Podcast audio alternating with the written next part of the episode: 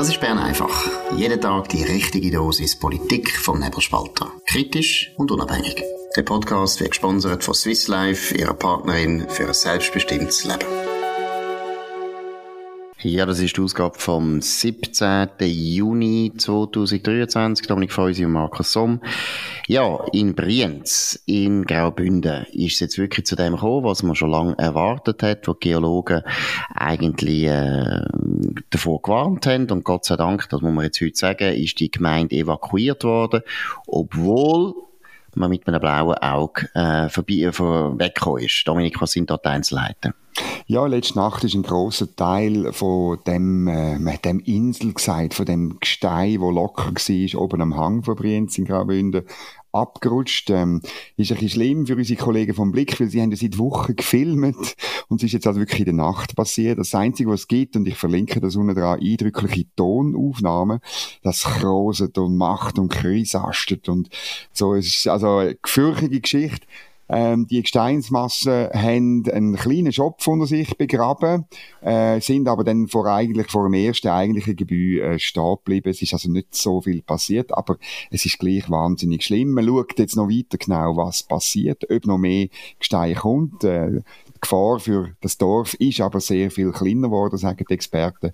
Und ähm, man kann ähm, sich überlegen, noch nicht sofort, aber man kann sich überlegen, dass die Menschen auch wieder zurück können ins Dorf irgendwann. Genau, das ist ja eine gute Nachricht, weil man hat ja wirklich müssen befürchten, dass die jetzt irgendwie das ganze Jahr da müssen wegbleiben, weil eben der Berg nie kommt und das wäre sehr unangenehm gewesen, das ist das eine.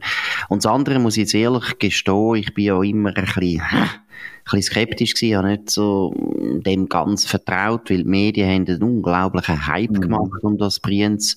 Und wir sind jetzt heute schon so weit, dass man eben einfach äh, so häufig erlebt hat, dass die Medien zu viel erwartet oder übertrieben, dass man nicht mehr ganz sicher ist, ja, ist da eine Agenda dahinter, geht es darum, natürlich um den Klimawandel, dass man da irgendwie den Leuten Angst machen aber man muss jetzt also wirklich, da muss ich mich jetzt auch korrigieren, wobei, ich also nicht gesagt habe, ich habe es ein bisschen vermutet, ich muss mich korrigieren, offensichtlich die Gefahr ist da gewesen.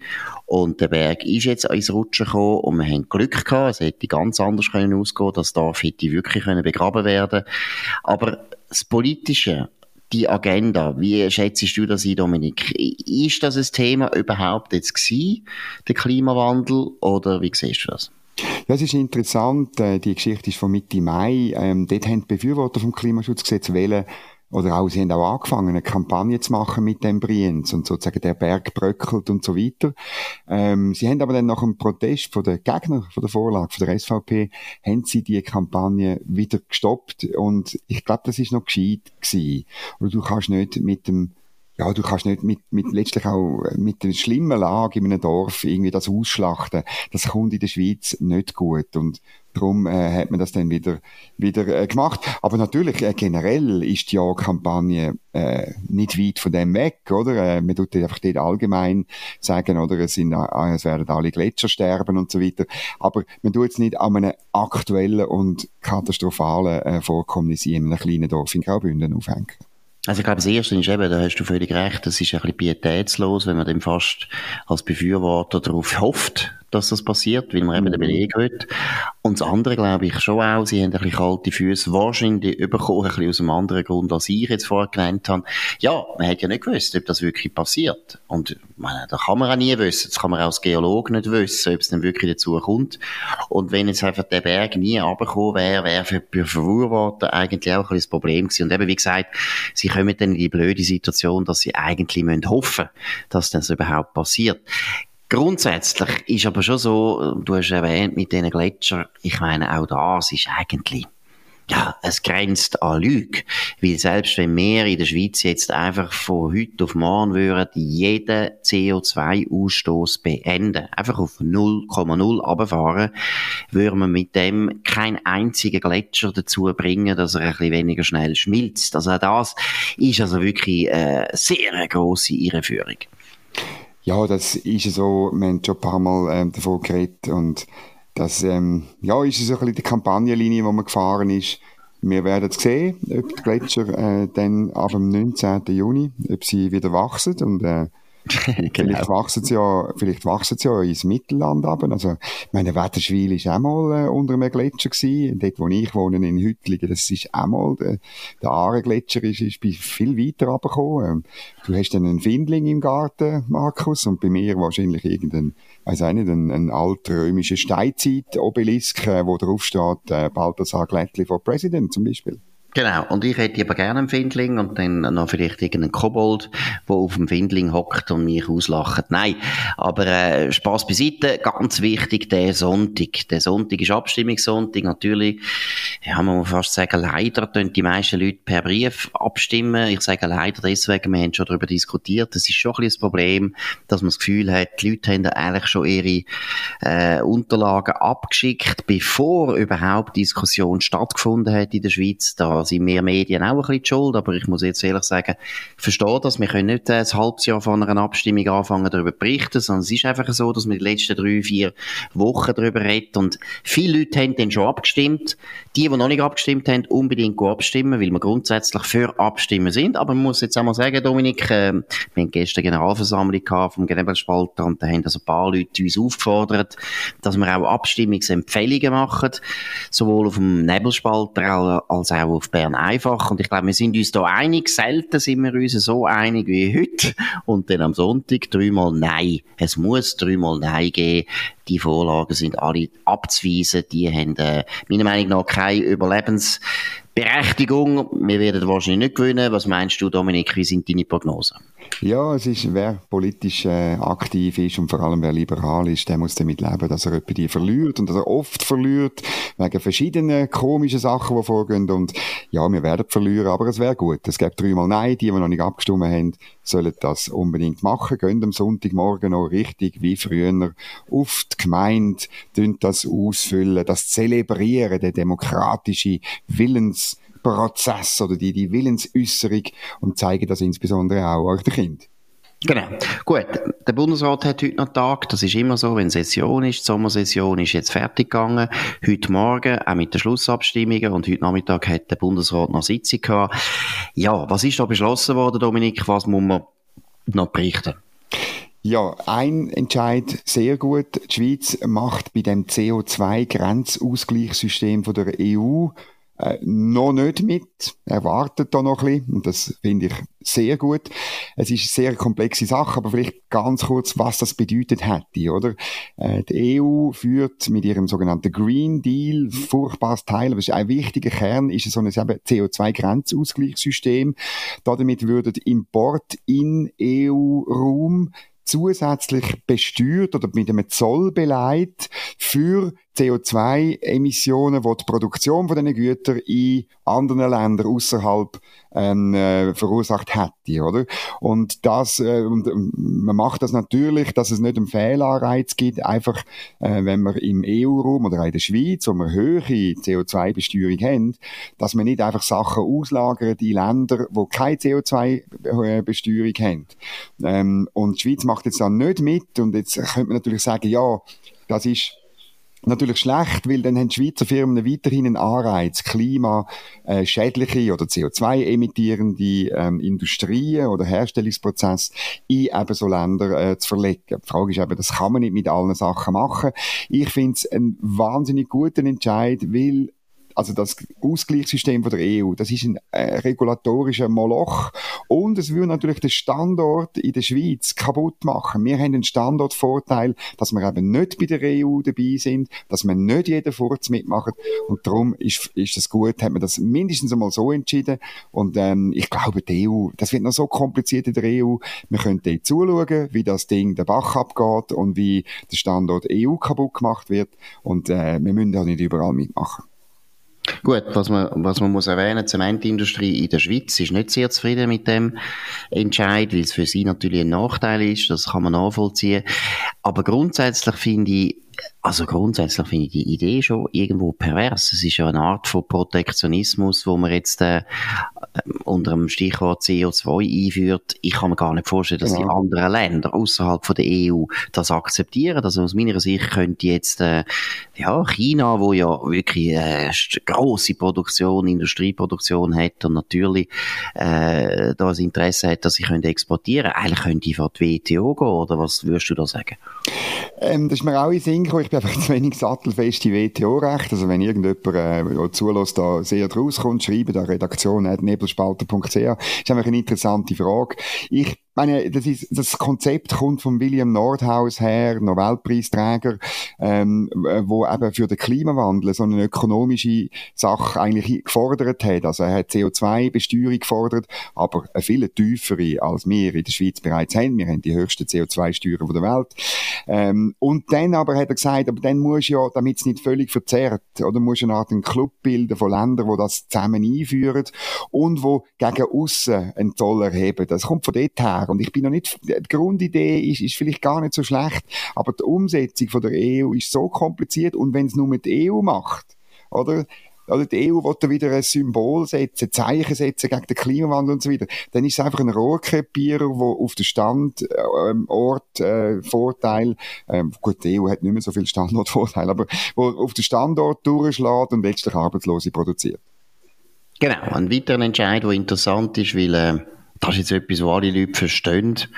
Die Vignette, die mühsame Vignette, wo das blöde Abziehbildchen, wo man dann jedes Mal muss auswechseln Ende Jahr und wo man das muss abkratzen und machen und jedes Mal, wenn ich, also ich weiß nicht, wie es bei dir gegangen ist, jedes Mal, wenn ich probiert habe, das draufzukleben, habe ich schon Angst gehabt, dass ich es so verreisse, dass ich nachher muss eine neue kaufen das soll der Vergangenheit angehören. Der Bundesrat wird auf die sogenannte E-Vignette umstellen. Dominik, was ist da die wichtigste Erkenntnis? Ja, also ein richtiger Schweizer hat ein Victorinox Sackmesser dabei, mit dem kann man das wunderbar lösen. Aber eben, das, das sagt die Schweizer. Muss ich mal sagen, Victorinox ist, genau. eine, ist, eine, ist eine Firma aus dem Kanton Schweiz und da der Dominik macht da einfach ganz unverschämt Werbung für den Standort Schweiz. Aber ich habe auch immer eins dabei und ich kann es euch nur empfehlen. Aber ähm, es ist schade, eben, wahrscheinlich ist es gegen die Firma gerichtet, die Vorlage, oder? Also jetzt soll dann ab, genau. ab dem 1. August 2023 soll die elektronische Autobahnvignette möglich sein. Die wird sozusagen wie angehängt an deinem, an deinem Nummernschild. Und das ist ein bisschen ein komisches Geschmäckchen ähm, weil dann kann natürlich äh, kann, kann die Polizei kann dann das, ob du eine Vignette hast oder nicht, kann einfach ähm, dich filmen sozusagen und dich kontrollieren und äh, die SVP ist stark dagegen gewesen, weil sie befürchtet äh, so eine, eine Einführung vom Mobility Pricing dort hinter der Tür. Ja, das ist nicht ganz falsch, würde ich auch sagen. Das, das ist einfach, man hat ja langsam bei der ganzen Digitalisierung schon ein, bisschen ein komisches Gefühl, oder? Man hat schon das Gefühl, Heimatsterne, die sammeln immer mehr Daten. Am Schluss ist eben, sie haben dann nachher auch unsere Daten genau, ob jetzt wir da zahlt haben für die Vignette. Das gibt dann auch irgendwann mal die Möglichkeit, dass sie genau wissen, wo wir uns aufhalten. Das ist ja auch noch etwas. Ob wir jetzt heute ins Tessin fahren oder morgen auf Genf, das weiss dann irgendein Bundesbeamter und kann sich da Gedanken machen darüber. Nein, äh, ich weiss auch nicht. Und es ist so, eben, ich habe jetzt, der Urs Bruder weiss es. Nein, ich habe ja vorher ein bisschen Witz gemacht, aber ich muss jetzt sagen, eben, also ich muss jetzt, ich habe ein paar Sackmesser, auch von Victorinox, will da gar nicht gegen eine wunderbare Firma sagen, das ist eine absolute geniale Firma und äh, wir sind übrigens nicht gesponsert von denen, aber sie sind aufgefordert, uns zu sponsern. Nein, so schlimm ist es natürlich nicht gewesen, wenn man nachher sich überlegt, dass äh, nachher eben genau klar ist, dass die auf unsere Daten können, äh, Zugriff nehmen können, ob wir jetzt die Vignette gezahlt haben oder nicht. Hm, ja, ist nicht ganz gut. Gut, jetzt haben wir noch ein anderes Thema, wo auch äh, fast nicht zum Glauben ist, muss ich jetzt ehrlich sagen, Dominik, auch wieder aus dem Bundesrat. Um was geht's? Ja, wir stimmen am Sonntag darüber abstimmen, ob wir das Klima schützen. Und am Freitag vor dieser Abstimmung hat der Bundesrat entschieden, dass noch mehr Leute dürfen den Bundesratschat brauchen, der sogenannte Lufttransportdienst des Bundes. LTDB ist die Abkürzung, das ist großartig. Und zwar neu dürfen auch äh, der Bundesanwalt, der Präsident vom Bundesstrafgericht und der Präsident vom Bundesverwaltungsgericht mit dem Bundesratschat umeinander fliegen oder auch mit dem Heli irgendwo hin. Ähm, das, die haben wahrscheinlich ein bisschen Freude, weil weil, äh, also der Bundesanwalt ist da in Bern, aber das Bundesstrafgericht ist in Bellinzona und das Bundesverwaltungsgericht in St. Gallen. Ja, es nimmt mich dann Wunder, ob die dann auch so rumchatten und irgendwie heimfliegen am Freitag und am Montag wieder kommen oder so. Auf jeden Fall finde ich das einfach schon ein bisschen sehr bedenklicher Zeitpunkt und auch ein völlig unnötiger Entscheid. Ja gut, aber eben, ich finde vor allem, die Begründung ist irgendwo absolut grotesk. Wegen der Gewaltenteilung kann man jetzt da eben, muss man da, wie der Bundesrat schon von dem Privileg profitiert, müssen natürlich auch die anderen Gewalten davon profitieren. Die Legislative ist noch nicht äh, ein Thema geworden. Was ist los? Ich meine, ich finde, der Cedric Wermuth sollte doch eigentlich jederzeit auch mit dem Bundesratschat von Bern auf Zofingen können fliegen, weil er ist so viel beschäftigt. Ist das auch schon angedenkt?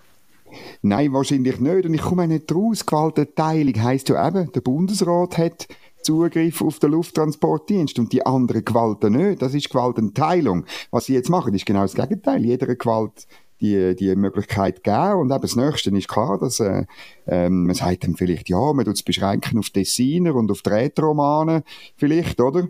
Weil die einen weiten Heimweg haben, oder? Und irgendwann, äh, ja, muss man es noch mal, es wird einfach immer größer und das eigentlich beim Klimaschutz äh, angehängt. Grossartig. Genau. Und was eben auch meine Meinung, ich weiß gar nicht, Dominik, du weißt das wahrscheinlich besser, Bundesratschat. Wie viele sind das eigentlich? Ich glaube zwei, oder wie viele haben die? Also ich nehme an, wenn das so weitergeht, dann muss man bald mal noch mehr von diesen Chats anschaffen. Wie viele Chats haben wir eigentlich für den Bundesrat?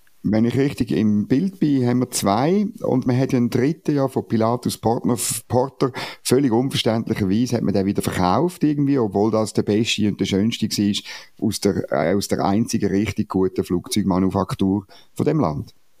Ja, wenn nicht von Europa, selbstverständlich. Aber was wirklich, also man muss wirklich sagen, es ist ein unglaublich stoßender Entscheid und insofern auch interessant. Ich habe gar nicht gewusst, dass die Bundesrichter müssen mit dem Bundesratschat umfliegen. Wohin fliegen die eigentlich? Was machen die eigentlich? Warum müssen die ab und zu noch auf Washington fliegen zum Supreme Court oder müssen sie auf Luxemburg fliegen zum EuGH, damit sie dort können studieren, was sie jetzt müssen beschliessen? Also für was genau. brauchen die so einen Chat? Ich weiß es auch nicht, ich muss das sagen, und ich bin dann gespannt. Oder ich meine, wenn denn die irgendwie mit dem Bundesratschat an irgendeinen Kongress in, äh, in äh, weiß auch nicht, in Palermo fliegen oder in, auf Kopenhagen und so, dann habe ich wirklich Mühe. Die können wirklich so Economy fliegen wie alle anderen normalen Menschen auch. Genau. Jetzt vielleicht noch zum Schluss. Wir sind ja nicht äh, dafür bekannt, dass wir wirklich eine Ahnung haben von Sport. Also, ich rede jetzt von Ihnen, von mir. Dominik Feusi weiss ich ja. gar nicht. Da sind wir uns zu wenig, äh, ich weiss nicht, wir reden eben nie über Sport, deshalb weiss ich gar nicht, ob er da rauskommt. Aber gleich noch eine traurige Nachricht. Heute ein, ein Velofahrer, der Gino Meder. Ich lese, dass das ein ganz begabter Velofahrer war. Der ist am Albula, der Tour de Suisse, gestorben. Ja, also es sagt einfach wieder einiges Mal mehr, es tut uns sehr leid, wir kondolieren selbstverständlich der Familie, aber es zeigt auch, der Leistungssport ist einfach schon brutal und teilweise auch wirklich sehr gefährlich. Das ist wahnsinnig. Ähm, wie, er hat äh, einfach bei der Abfahrt hat er äh, ein bisschen salopp gesagt, eine Kurve nicht verwünscht und ist, ist, ist äh, schwer verletzt worden und dann gestorben. Ähm, und die Velofahrer gehen wahnsinnige Risiken ein und sie haben einen Helm an, aber weißt das ist am Schluss, es bringt einfach überhaupt nichts, der Helm, oder wenn irgendwie etwas schief läuft. Ja, es sind Gladiatoren auf der Straße und, und das ist, äh, ist sehr traurig. Ja, es tut einem wahnsinnig leid. Der Mann ist 26, bin jetzt 58, denke ich immer, das ist so brutal, dass man mit 26 sein Leben schon, ja, vorbei hat. Das ist, das ist, tut mir wirklich wahnsinnig leid. Und das Zweite, wo du auch richtig sagst, oder? Man ist sich einmal nicht bewusst, was für Risiken die jungen Leute da äh, auf sich nehmen. Und das ist ja Teil von der Unterhaltungsindustrie, das Velofahren, sind wir ehrlich. Und natürlich machen die das alle freiwillig, aber es ist schon verrückt, was für Risiken sie aufnehmen. Für, ja, also meine, die Leute verdienen ja nicht wahnsinnig viel, die könnten wahrscheinlich anders besser und mehr Geld verdienen. Aber es zeigt natürlich auch den Reiz vom Risiko, den Reiz vom Leistungssport, wo man ja an sich, das sind alles gute Eigenschaften, die Leute dazu bringen, dass sie solche Risiken in Kauf nehmen. Das sind wirklich gute Eigenschaften, haben uns alle, ja, die Menschheit weitergebracht, das muss man sagen, aber es tut einem wirklich wahnsinnig leid. Gut, vielleicht noch, auch noch in dieser Sache ein Tipp, äh, Netflix hat wirklich eine sehr interessante neue Serie zum Thema Tour de France und dort kommt das genauso raus. Das ist, also, ich meine, ich habe das nicht gewusst und ich, habe, gebe alles zu. Ich habe ja null Ahnung von Velofahren und ich fahre auch nicht wahnsinnig gern Velo. Ich bin ja in der Pfadi, hat mich das immer wahnsinnig gestört, dass man so lang müssen Velo fahren. Keine Lust. Aber wenn man das Tour de France, das Netflix-Werk äh, anschaut, das ist wahnsinnig wie gefährlich das ist. Das ist mir gar nicht bewusst gewesen. Ja, das ist es von Bern einfach an dem 17. Juni 2023. Dominik Feusi und Markus Somm. Danke für eure Aufmerksamkeit. Ihr könnt uns abonnieren auf dem Nebelspalter, nebelspalter.ch oder sonst auf anderen äh, gängigen Podcast-Plattformen und so weiter. Tönt uns ja, hoch bewerten, tönt von uns reden, machen Werbung für uns, das würde uns sehr freuen. Wir hören uns wieder. Und das ist jetzt ganz entscheidend. Wir hören uns wieder am Sonntag, weil wir haben es ja gesagt, Abstimmungssonntag. Wir machen das Bern einfach spezial ab der 5. Könnt ihr das hören? Und was eben speziell ist, der Präsident von der GLP, der Jürg Grossen, wird auch teilnehmen, werden mit M äh, die ganze Abstimmung äh, analysieren, die drei Vorlagen analysieren. Wir hoffen natürlich selbstverständlich, dass er verliert, aber er verliert wahrscheinlich nicht, sondern wir verlieren, aber es wird auf jeden Fall interessant. Schaltet euch ein ab der 5. am 18. Juni 2023 und ich sage es jetzt noch einmal und äh, du mich entschuldigen, wenn die Leute das Gefühl haben, ja, die sind jetzt langsam ein bisschen paternalistisch unterwegs. Stimmt ab. Es ist wirklich einfach wichtig. Viele Entscheidungen würden besser ausgehen in der Schweiz, wenn alle Leute würden abstimmen. Gut, das ist es gewesen von Bern einfach. Noch einmal Bern einfach Spezial am 5. am 18. Juni 2023 am Sonntag. Und bis dann wünschen wir allen ein gutes Wochenende. Das war Bern einfach, gesponsert von Swiss Life, ihrer Partnerin für ein selbstbestimmtes Leben.